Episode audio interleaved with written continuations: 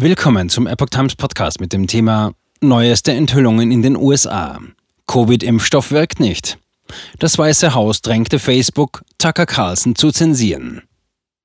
Ein Artikel von Tom Oshimek vom 10. Januar 2023. Das Weiße Haus war während der Corona-Pandemie maßgeblich für die Zensur von kritischen Stimmen in sozialen Medien verantwortlich. Das zeigen neu veröffentlichte Dokumente über den E-Mail-Verkehr zwischen Rob Flaherty, dem Direktor für digitale Medien im Weißen Haus, und Social-Media-Führungskräften. Das Weiße Haus hat Facebook unter Druck gesetzt, den Fox News-Moderator Tucker Carlson zu sperren. Das geht aus einem Dokument hervor, das der republikanische Generalstaatsanwalt von Louisiana, Jeff Landry, jetzt veröffentlichte. Grund war Tuckers geäußerter Zweifel an den Covid-19-Impfstoffen. In seiner Sendung sagte der Fox-Moderator wiederholt, dass sie nicht wirken.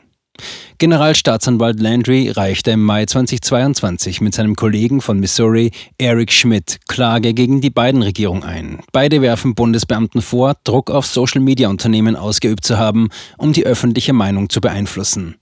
Betroffen sei der Klageschrift zufolge die Diskussion zu Themen wie Covid-19, Wahlbetrug und der Geschichte um Hunter Bidens Laptop. Aufforderung zur Zensur.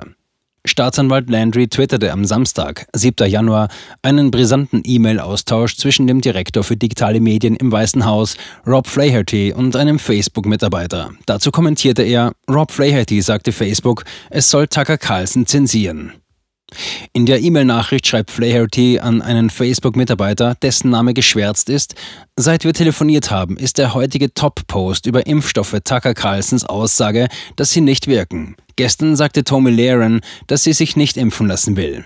Das ist genau der Grund, warum ich wissen möchte, wie Reduzieren tatsächlich aussehen kann. Wenn Reduzieren bedeutet, dass wir unser impfzögerliches Publikum mit Tucker Carlson vollpumpen, der sagt, dass sie die Impfungen nicht wirken, dann bin ich mir nicht sicher, ob das Reduzieren ist, so Flaherty in der E-Mail.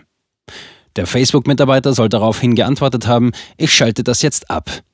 Die Epoch Times hat den Facebook-Mutterkonzern Meta, Fox News und das Weiße Haus um eine Stellungnahme gebeten, aber bis zur Veröffentlichung keine Antwort erhalten. Knallharte Fakten für Absprachen zwischen Regierung und Big Tech. Da Eric Schmidt am 5. Januar als US-Senator vereidigt wurde, hat mittlerweile Andrew Bailey das Amt als Generalstaatsanwalt von Missouri übernommen und damit auch seine Rolle in der Klage gegen die US-Regierung. Am 7. Januar postete Bailey eine Reihe von Twitter-Beiträgen. Wir haben jetzt Beweise dafür, dass die Regierung unter Präsident Biden mit Social-Media-Unternehmen zusammenarbeitete, um abweichende Meinungen als Fehlinformationen zu unterdrücken, die sich später als wahr herausgestellt haben, schrieb er. Bailey twitterte einen Screenshot einer E-Mail von Clark E. Humphrey, der Leiterin der digitalen Covid-19-Kampagne im Weißen Haus. In der Betreffzeile ihrer E-Mail steht Kennzeichnung von Hank Aaron als Fehlinformation. Darin fordert sie einen Twitter-Mitarbeiter auf, einen Tweet von Robert F. Kennedy Jr. so schnell wie möglich zu entfernen. Kennedy Jr. ist ein bekannter Impfkritiker. Er wird auch als Verschwörungstheoretiker bezeichnet und kritisiert. Kennedys Tweet verweist auf einen Artikel von Children's Health Defense, eine von ihm gegründete gemeinnützige Organisation. Wikipedia kritisiert die Website als eine der Hauptquellen für Fehlinformationen über Impfstoffe. Sportikone stirbt kurz nach Corona-Impfung. In dem Artikel vom 22. Januar 2021 geht es um den plötzlichen Tod der 86-jährigen Sportikone Hank Aaron. Er starb 18 Tage nach der Corona-Impfung. Kennedy Jr. schreibt in dem Artikel, sein tragischer Tod reiht sich in eine Welle verdächtiger Todesfälle ein, die kurz nach den Corona-Impfungen unter älteren Menschen eintraten. Etwa eine Woche später stellte der Gerichtsmediziner von Fulton County einen natürlichen Tod fest, da er keine Covid-19-Symptome aufwies. Laut seiner Krankengeschichte litt er an Prostataproblemen und Bluthochdruck. Humphrey forderte in der besagten E-Mail den Twitter-Mitarbeiter zudem auf, nach Tweets Ausschau zu halten, die in das gleiche Genre fallen. Die Epoch Times hat Twitter um eine Stellungnahme gebeten. Die Wahrheit ist dem Weißen Haus mittlerweile egal. Bailey teilte auch Posts, die Absprachen zwischen Big Tech und der Regierung zeigen, darunter eine weitere E-Mail des Mitarbeiters Flaherty im Weißen Haus.